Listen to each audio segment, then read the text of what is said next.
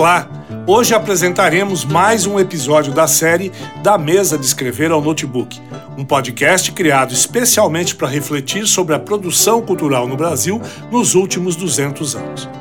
Este programa integra as atividades comemorativas do bicentenário da independência do Brasil e é uma realização do governo do estado de São Paulo através da Secretaria de Cultura e Economia Criativa, com a gestão e produção da Amigos da Arte. No episódio de hoje conversaremos sobre o grafite no Brasil.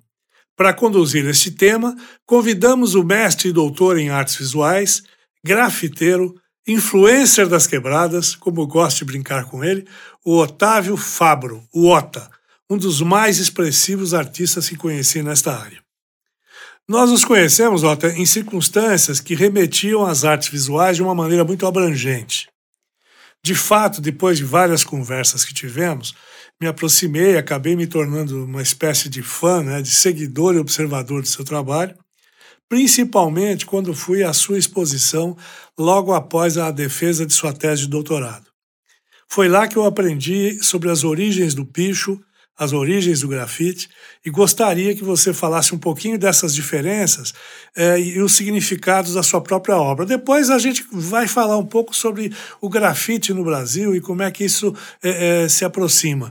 É, da nossa realidade hoje. Mas nesse momento específico, e na abertura, até por uma questão mais didática, eu preferiria que você falasse de fato do picho do grafite e se localizasse aí é, é, dentro desse cenário como criador, como artista que você é.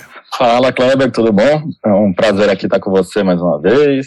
Eu também sou um apreciador do seu trabalho e fico muito honrado de estar aqui conversando com você.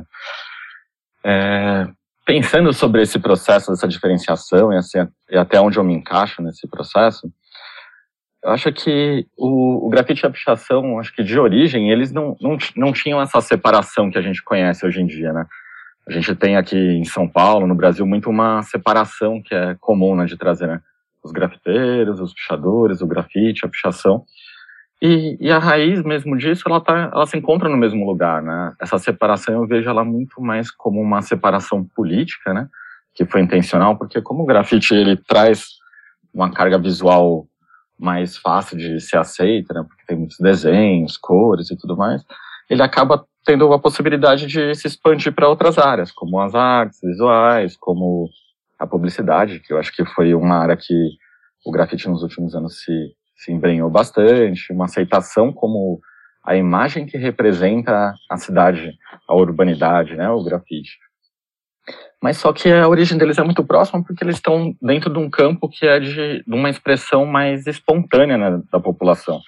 Uma expressão autêntica, espontânea, que quer reivindicar o espaço urbano, questionar o espaço urbano, né? o quanto ele, ele é hostil para a população e, ao mesmo tempo, o como também o circuito de arte ele também é segregador, de certo modo, né?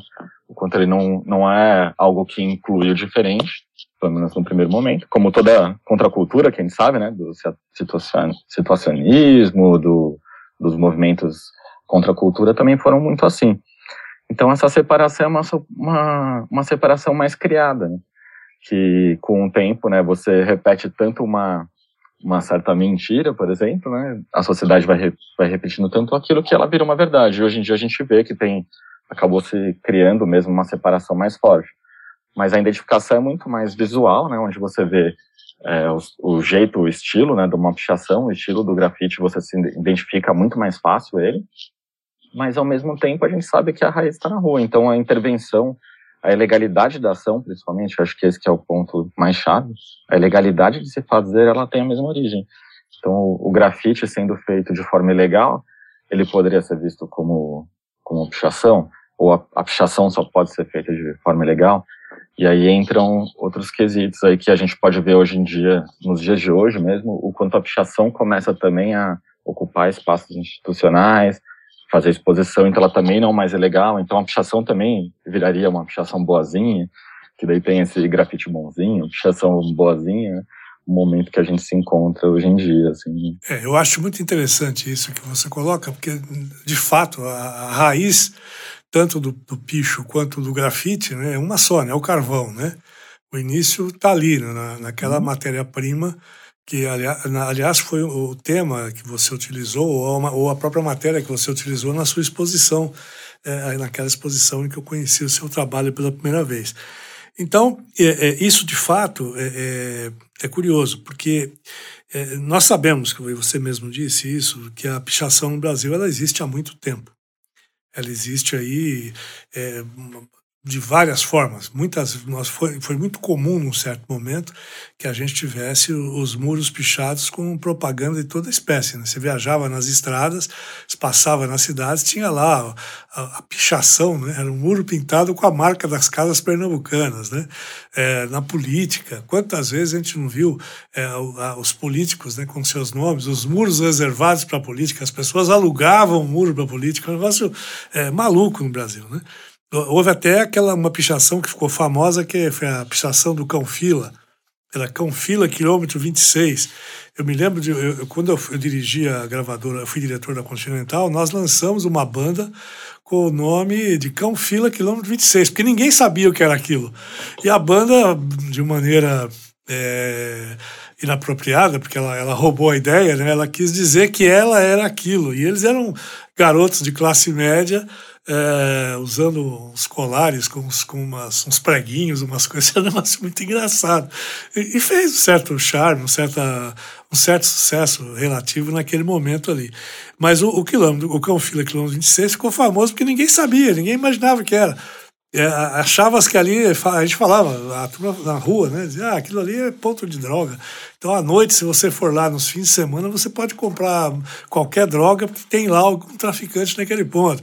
Outras pessoas diziam que tinha a ver com, com repressão política. Enfim, uma série de lendas. E, e, e inclusive, esse piche, ele, ele se espalhou pelo Brasil inteiro. Até em Manaus você via isso. E, e, no fundo, o que, que era? Era um, um, vendedor de cão-fila que no quilômetro 26 de, de uma determinada estrada, se não, não me lembro se da Anguera ou da Imigrantes, eu não sei, ele tinha lá, o seu, ou lá em Cotia, não sei, ele tinha lá o seu canil onde ele vendia, é, é, onde ele vendia os cães-fila. Agora, nesse caso, né, entendendo esse caminho, é, como é que você é, ver os, os, diferentes significados no Brasil hoje. Você acha que isso que você disse no início representa uma regra? Ou, ou existem outros tipos de contexto, outras ideias que estão por trás é, da, da, da, pichação pela população e o grafite? Como é que as pessoas entendem isso na sua cabeça? Então, é, isso é bem complexo, né, Cláudio? Que a gente falou de, de origem, assim, pensando desde lá do, do uso do carvão, que é um, o termo, né, grafite, ele vem muito da arqueologia e tudo mais, né? Que também tentava encontrar lá, encontrar em Pompeia, que é onde surge muito a própria palavra, né, o grafite, com dois Fs e TI, que vem do grafem e tudo mais. E, e, passando tanto tempo dessa questão de, de como essa intervenção gera, o que, que ela gera na cidade, a gente pensar o quanto que na sociedade brasileira tem essa importância, que nem você trouxe, do próprio cão fila, que tem um livro ótimo que chama Poesia do Acaso, que fala muito das, dessas intervenções assim dos anos 70 e 80, que, que traz um pouco como o Brasil gosta, né? Ele, ele, ele tem uma raiz muito forte nessa intervenção urbana, acho que por toda a situação social que a gente tem no Brasil, né? As pessoas querem de algum modo participar da sociedade e muitas vezes vinham, que você citou bem, assim, do, essas campanhas políticas que há muitos anos tinham na cidade. Hoje em dia a gente, é mais raro a gente ver, pelo menos em São Paulo é muito raro. Então, acho que foi se construindo uma identidade é, um tanto inconsciente, assim, quase uma. uma é, é, acho que é muito. O dia a dia fez com que isso surgisse, desde a da ditadura, com a baixa ditadura, que foram chações que tiveram muita força, os próprios políticos, assim, de uma forma geral, que, que integraram a. depois de 88, né? É, eles, integraram, eles integraram depois desse período a, a, Constituição. Eles eram conhecidos como também pichadores, também, né? Então, acho que de algum modo também deixaram que isso ficasse mais su sutil, né, para a população. E acho que essa separação a partir do, da redemocratização e tudo mais, ela acabou surgindo muito com alguns movimentos também políticos, né?